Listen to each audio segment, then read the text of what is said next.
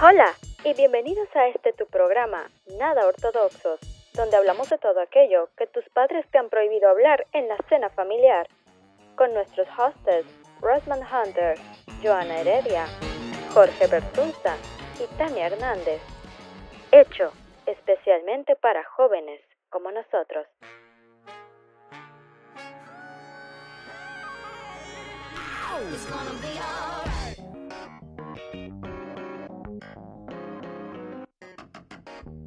Comenzamos.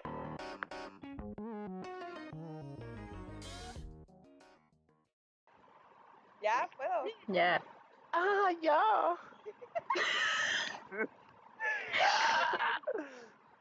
Bienvenidos amigos a su nuevo podcast, Nada Ortodoxos, con sus hosts, presentadores, Tania la Pucha Peluda,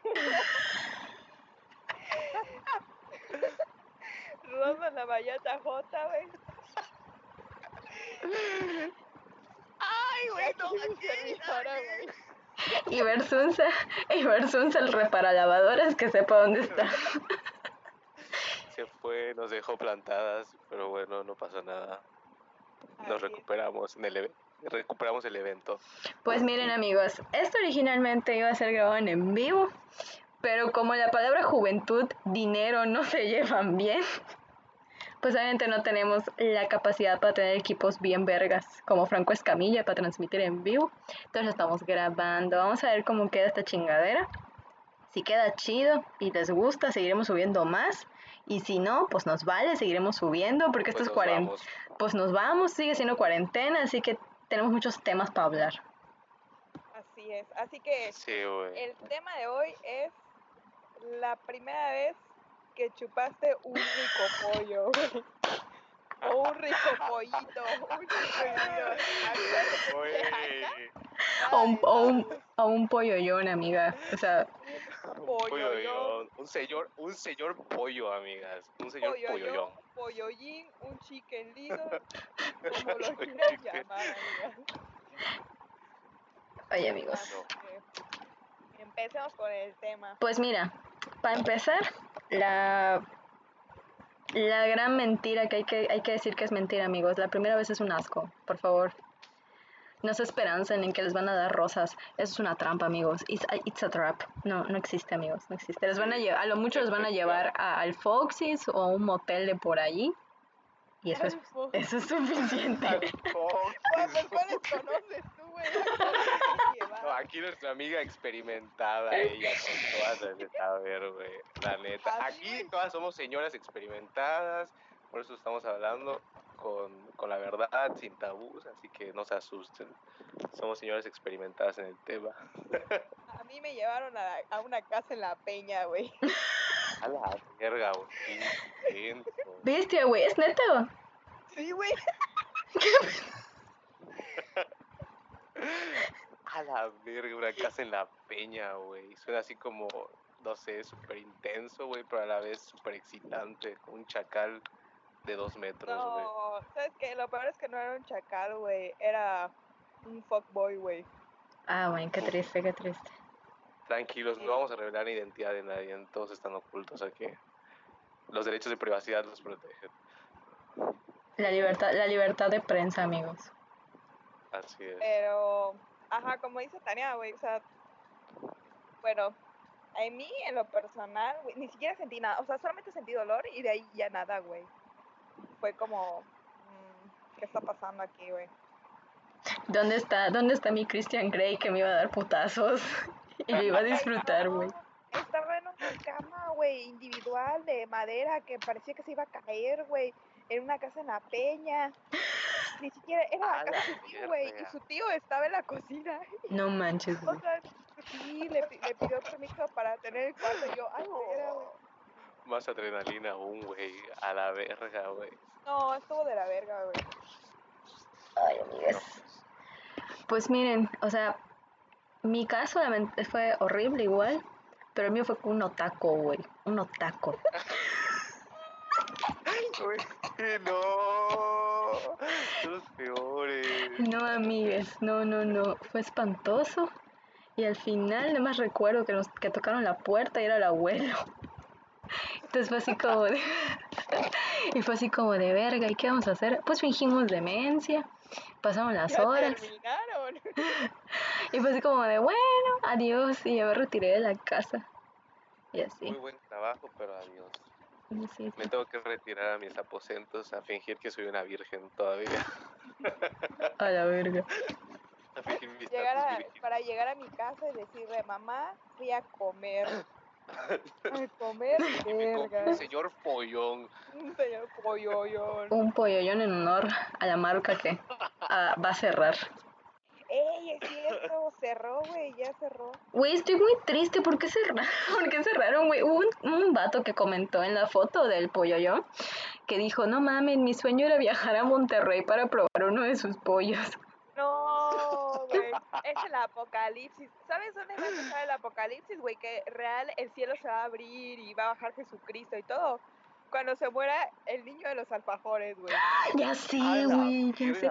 Para la gente que no sabe, para la gente que no sabe quién es el niño de los alfajores, busquen por favor en YouTube, o sea, háganlo por el amor de Jesucristo, busquen el comercial La Casa del Alfajor. Sí, eh, es un premio eso. Güey, ¿te acuerdas cuando estábamos viendo la primera vez? Nos estábamos cagando. De risa. Y después, güey, el niño ti- tiene una enfermedad. Y. Unas balitas estúpidas.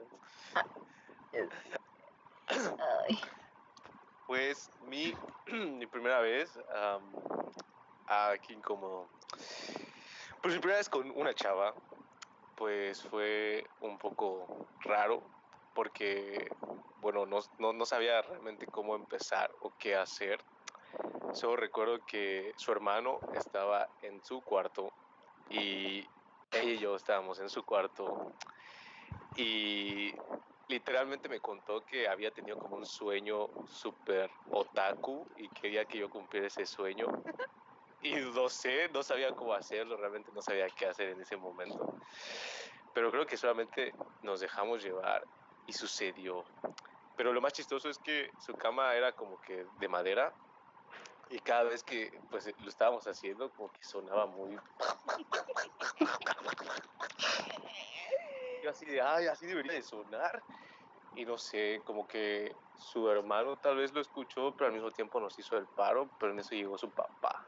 Y puta madre recuerdo que una vez me paré así súper desnudo se me vio las nalgas todas peludas güey y recuerdo que así me puse y como no pude nada más llegar a alcanzarme a, poner el boxer me cubrí con una sábana güey y me tiré a la cama como si estuviera dur- durmiendo güey y nos tapamos así como, como si estuviéramos durmiendo güey.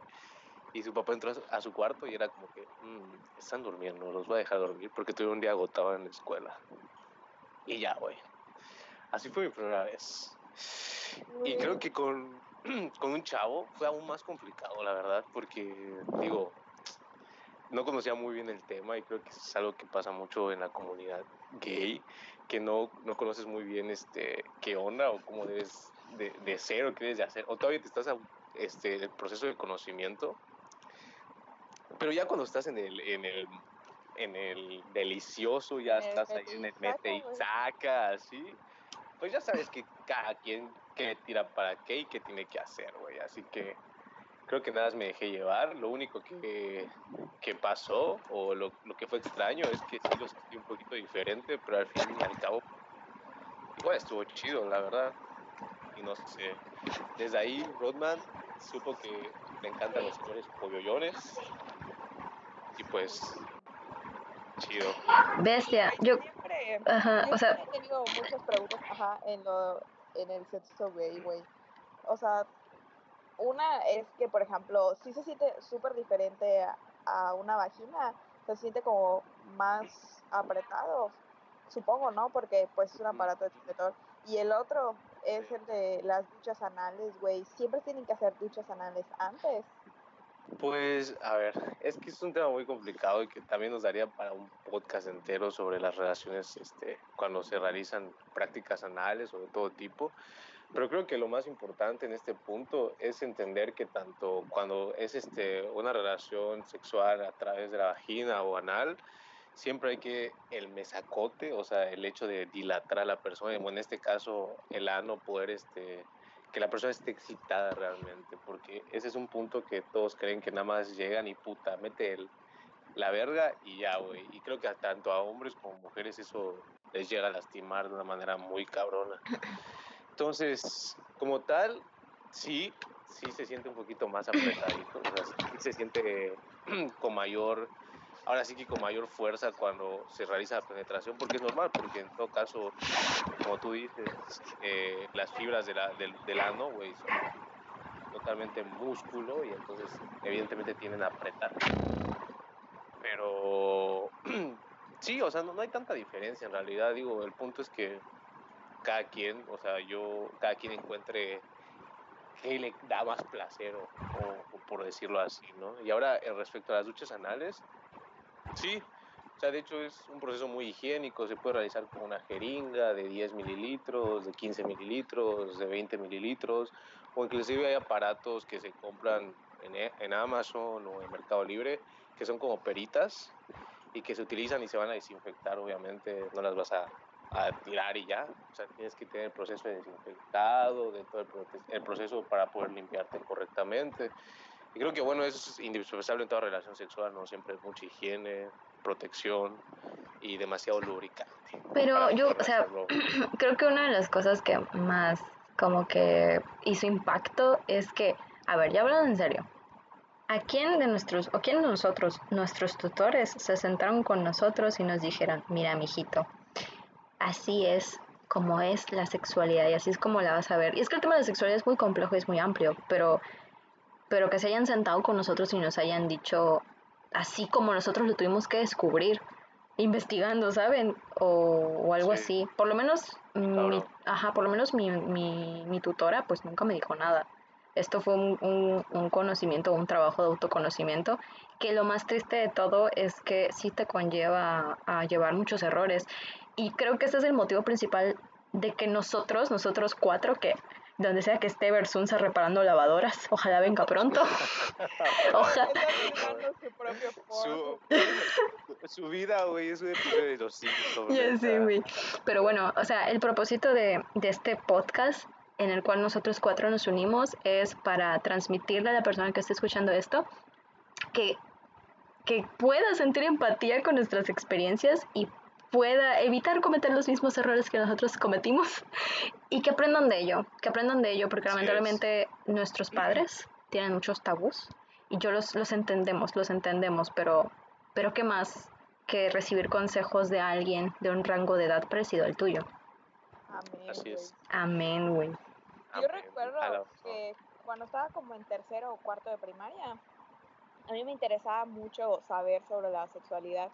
De hecho, es uno de los temas que más me gusta hablar.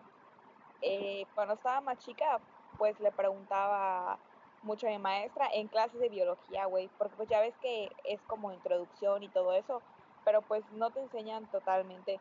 Y justamente eso estaba recordando hace dos días porque estaba acá mi sobrina y mi tía me mandó un mensaje que no es su mamá, es este es hermana de la abuelita de, de mi sobrina, ¿no? Entonces mi, mi tía me dijo, oye, ah, este que la niña me preguntó que cómo nacen los bebés y le dije que nacen por donde hacemos pipí y yo, no, no nacen por allá. Entonces, eh, pues yo busqué como el momento para decirle a mi, a mi sobrina, oye, ella me dijo tía que le preguntaste que cómo nacen los bebés y todo. Entonces, no le puse un video, obviamente, de un bebé saliendo por tu valleye, güey. Pero sí le di, sí le mostré como una foto, ¿no? Este, no una foto, un dibujo.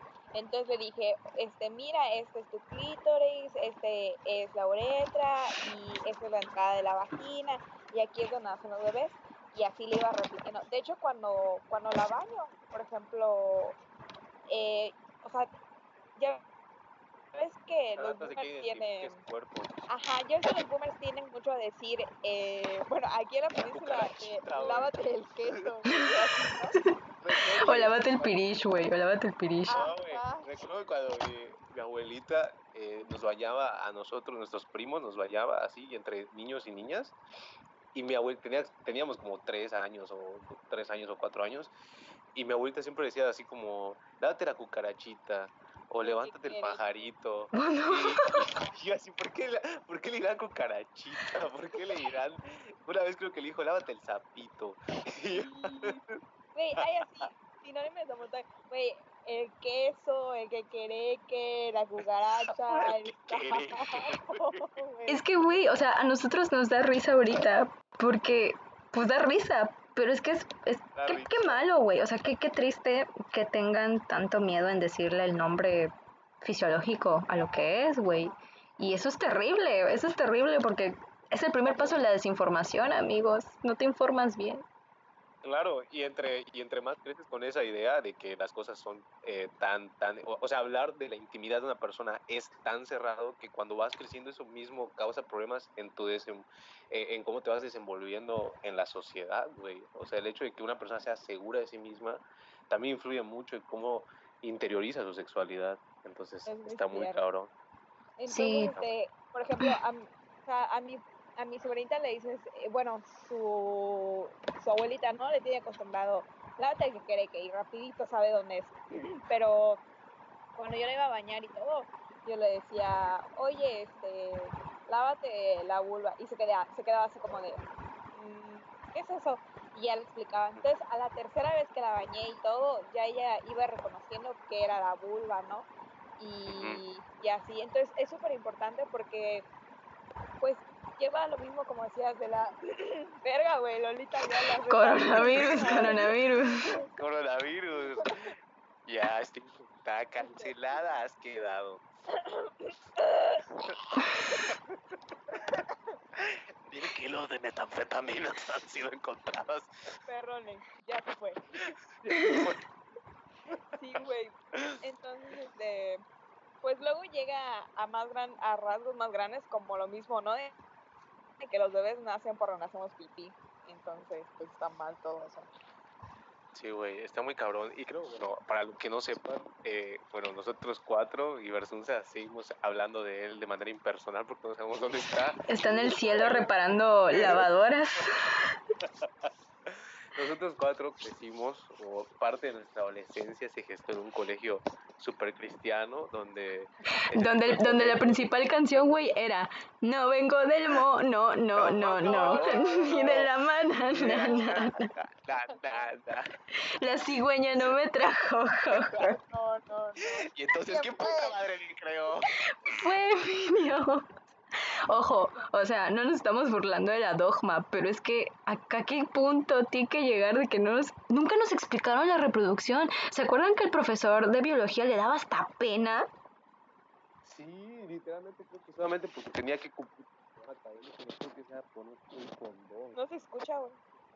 Eh, Pero realmente dentro del proceso no nos, ten- no nos iba a, a enseñar como tal cómo usarlo o qué hacer en el proceso.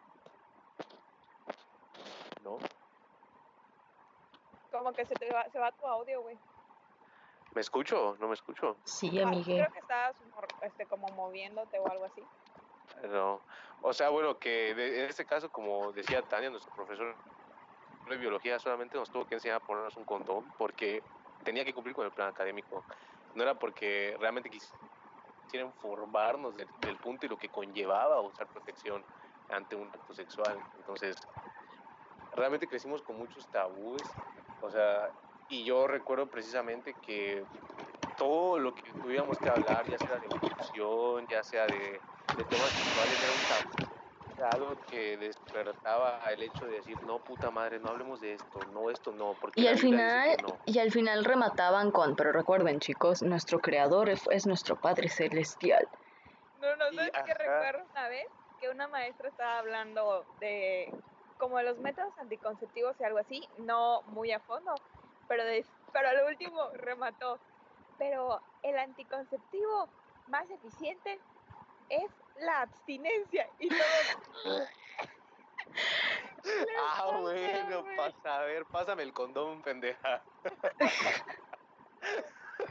Espérate, espérate, espérate. Seis años después, haciendo podcast. Güey, es que era muy frustrante de cierta manera porque no nos estaban proporcionando las herramientas necesarias para que nos seamos buenos individuos en esta sociedad. De verdad, ahorita que me doy cuenta y veo todo el panorama de una manera más clara, digo, verga, si me hubiera quedado con esas ideas y con esos pensamientos, ahorita me causaría muchos estragos en todos los aspectos de mi vida y en todo lo que soy como persona.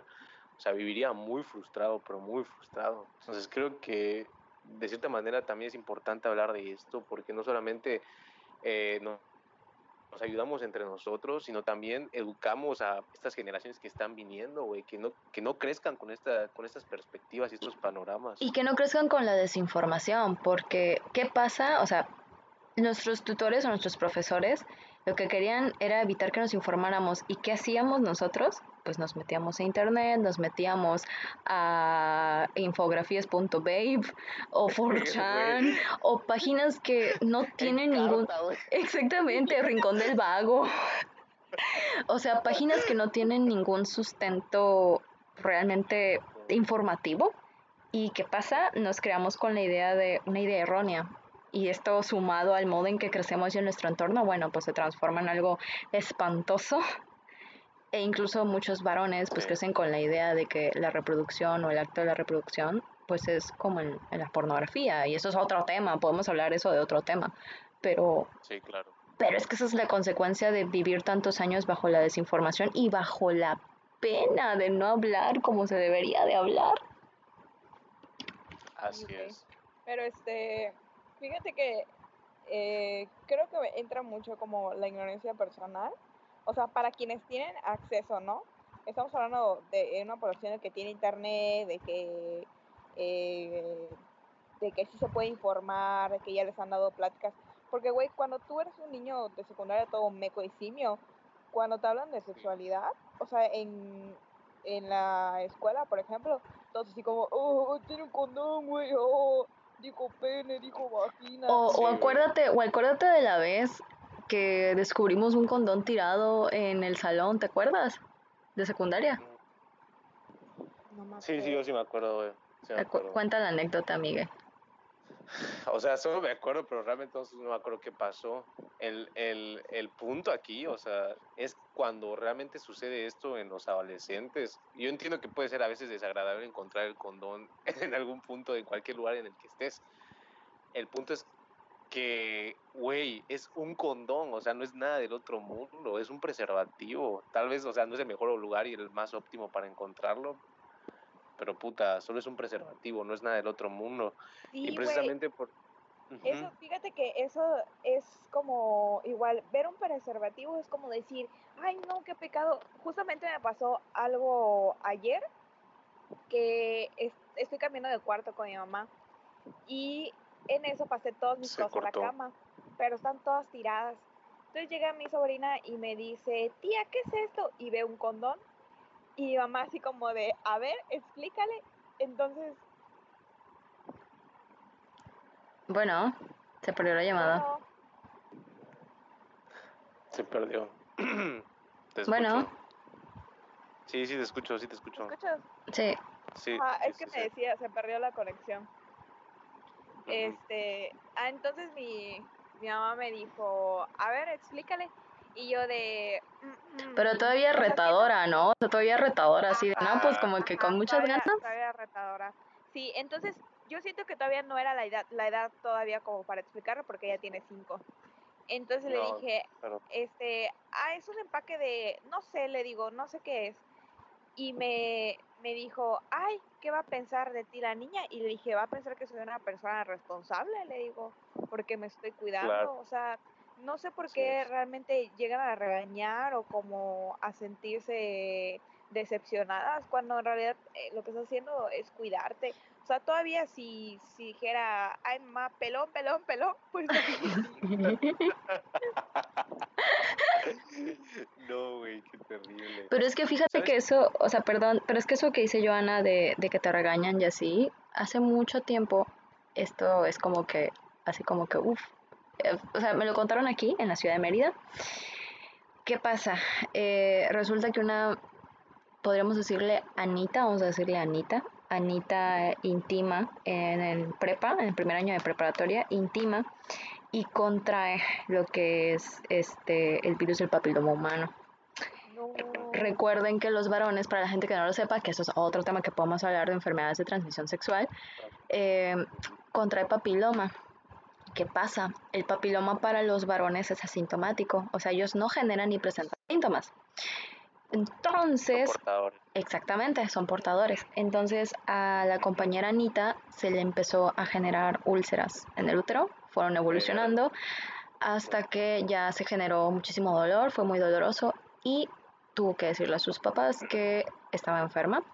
La llevaron obviamente con un médico, el médico los remite con un ginecólogo y bueno, o sea, viene la cagotiza de la vida, de la, de la historia.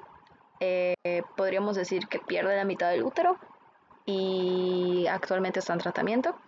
Pero lo que ella nos, bueno, nos llegó a contar en una plática que tuvimos hace mucho tiempo es que si ellos tan, tan si tan solo ellos no hubieran tenido trabas o no hubieran sido tan, ¿cómo decirlo?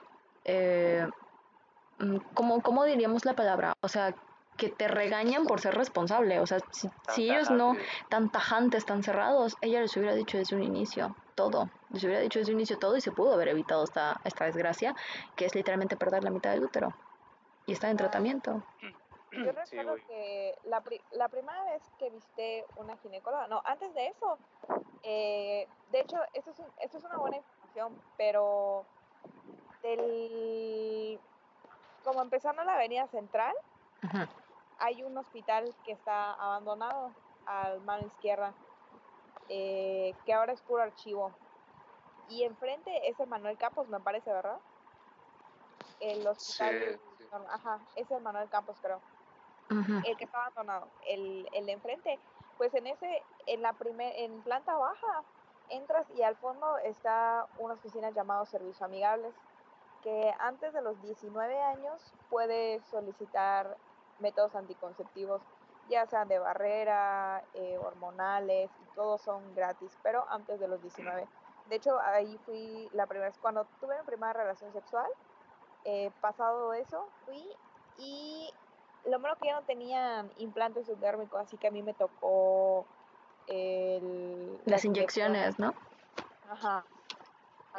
yo recuerdo que pues todavía hay temas, aún así a mí me gusta mucho informarme de la sexualidad, hay temas o cosas que todavía no conozco. Entonces a mí me pasó que me gusta mucho revisarme, conocer mi cuerpo y noté que en la vulva tenía como algo que jamás había visto, ¿no? Que eran como unos, como si fueran unos racimitos de uva, por decir así. Entonces yo dije, guay, ¿qué es esto? Y fui a consultar allá con, con esa doctora y me dijo que es totalmente normal, que es algo... De... Ah, ¿te acuerdas que te había platicado, Tania? Ah, sí, sí me acuerdo. Eso, era, eso es totalmente normal. Entonces, después de eso, fue mi primera consulta con la ginecóloga. Y recuerdo que es la ginecóloga de mi mamá. Y mi mamá entró conmigo y yo dije, no, ¿qué está pasando? Y es que ese es un error porque ya eres mayor de edad, necesitas tu privacidad. Sí, Sí, entonces cuando entramos, obviamente la doctora me dijo, ¿tienes una, una pareja estable? Y yo le dije, pues sí, y le dije, es, le comenté cuáles, cuáles, hace cuánto habían sido mis últimas relaciones sexuales y todo, me dijo que si me protegía, y de repente volteé a ver de reojo a mi mamá, y mi mamá estaba así como, como si... Privadísima. Aguantándose el aire, güey, súper seria y todo, y la, recuerdo que la ginecóloga me revisó y todo y me dijo, este, lo que tenía era una normalidad en el flujo. Entonces ella decía que por el calor, el ejercicio, la ropa apretada. Entonces recuerdo cómo la ginecóloga le dijo a mi mamá así como cinco veces, no es una enfermedad de transmisión sexual, no ocurre por este tener relaciones, no es y así se lo recalcaba un montón de veces porque te lo juro que a mamá no se le podía disimular la jeta. Y luego saliendo de allá, recuerdo que mamá como me dijo, estoy muy decepcionada de ti y que no sé qué cosa, la puedes tener este, relaciones, acaso estoy prestando a mi hija para que hagan lo que quieran. Y yo, a la vida, mamá, no es así. Me dijo, a ver si te lo va a pagar este, este noviecito tuyo, porque pues él está como que aprovechando, sin que no se cosa. Y yo dije, no, no es así la cosa, o sea, no va para allá.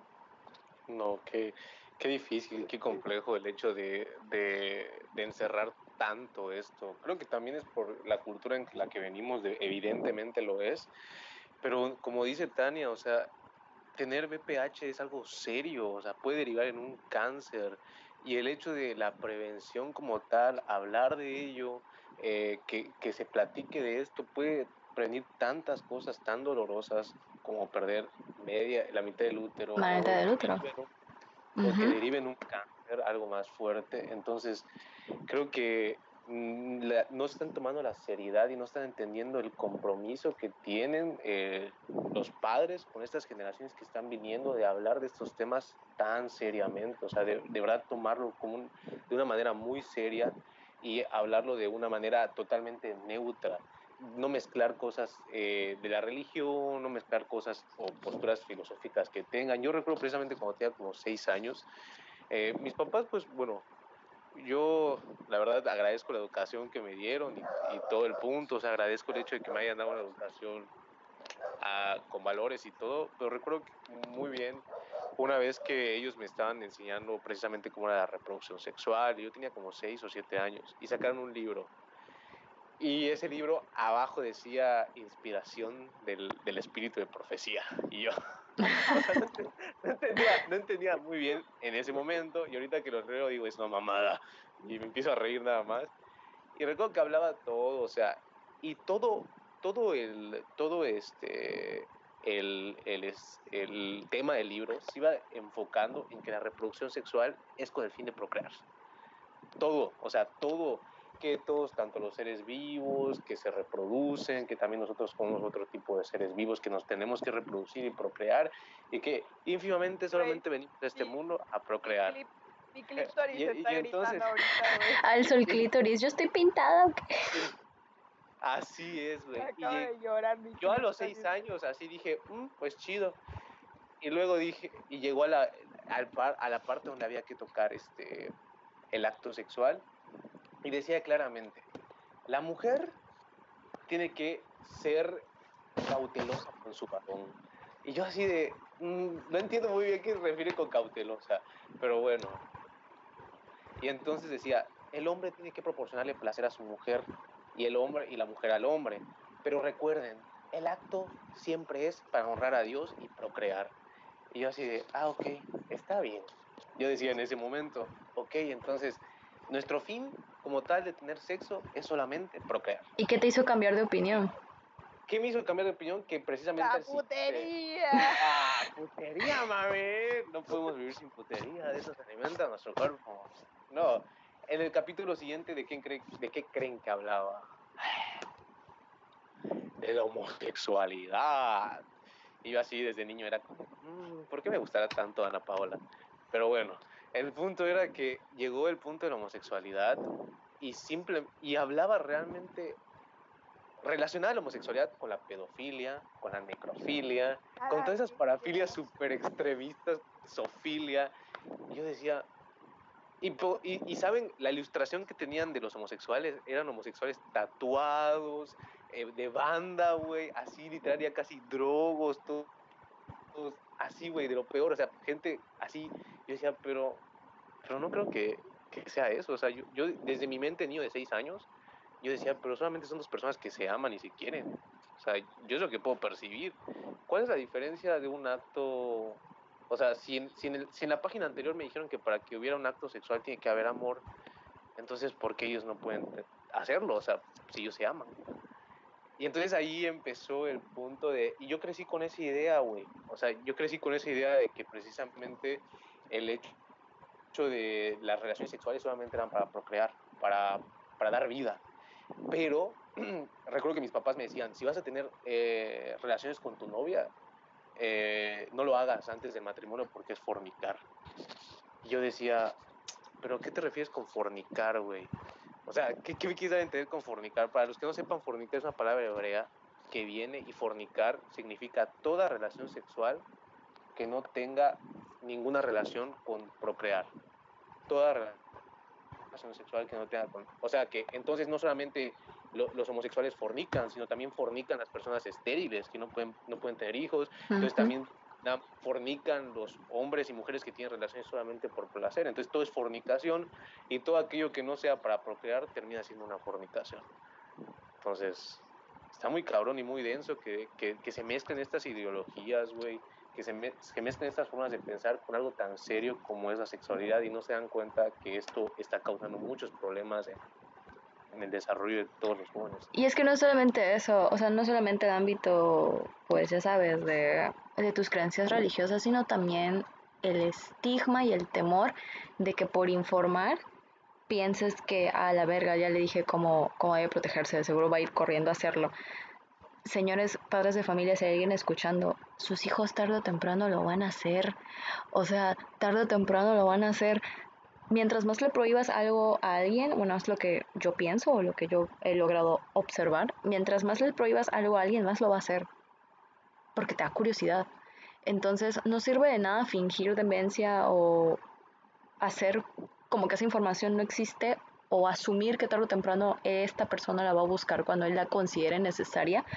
Eso es un grave error. Yo creo que realmente esta generación de jóvenes que está saliendo como nosotros, bellos y hermosos, con estos, pues, pues con estas cicatrices que nos quedan a lo largo de nuestra vida, quizás podamos formar una nueva generación de, de gente que esté más informada, que ya no tenga miedo de hablar. Más consciente. Más consciente. Y que por supuesto vea esto desde una perspectiva de información, de una herramienta, y que si la tengas que usar, pues ya la tienes y tienes unos fundamentos y tienes una excelente herramienta. Y que aparte ya sepas que hay lugares que existen, por ejemplo, así como dice Joana, de servicios amigables, yo desconocía por completo el servicio de servicios amigables, lamentablemente informé ya cuando ya había cumplido 20 años, pero a mí me hubiera encantado que alguien me lo hubiera dicho desde antes. Por ejemplo, Servicios Amigables está disponible a lo largo de toda la República Mexicana. Eso es algo que yo tampoco lo conocía. Yo pensé que era un programa solamente del estado de Campeche.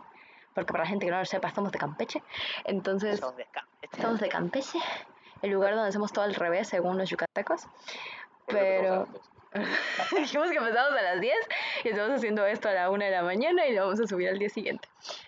Pero, ajá, o sea, existen estos programas como servicios amigables que están a lo largo de toda la República y aparte existe otro lugar que se llama planificación familiar, que es en el IMSS y que en el IMSS y en el ISTE y que es un programa que sin importar si eres derechohabiente tienes derecho a, ir, porque está en la Constitución, está en la Constitución y nosotros tenemos el derecho a ejercer nuestra sexualidad de manera responsable.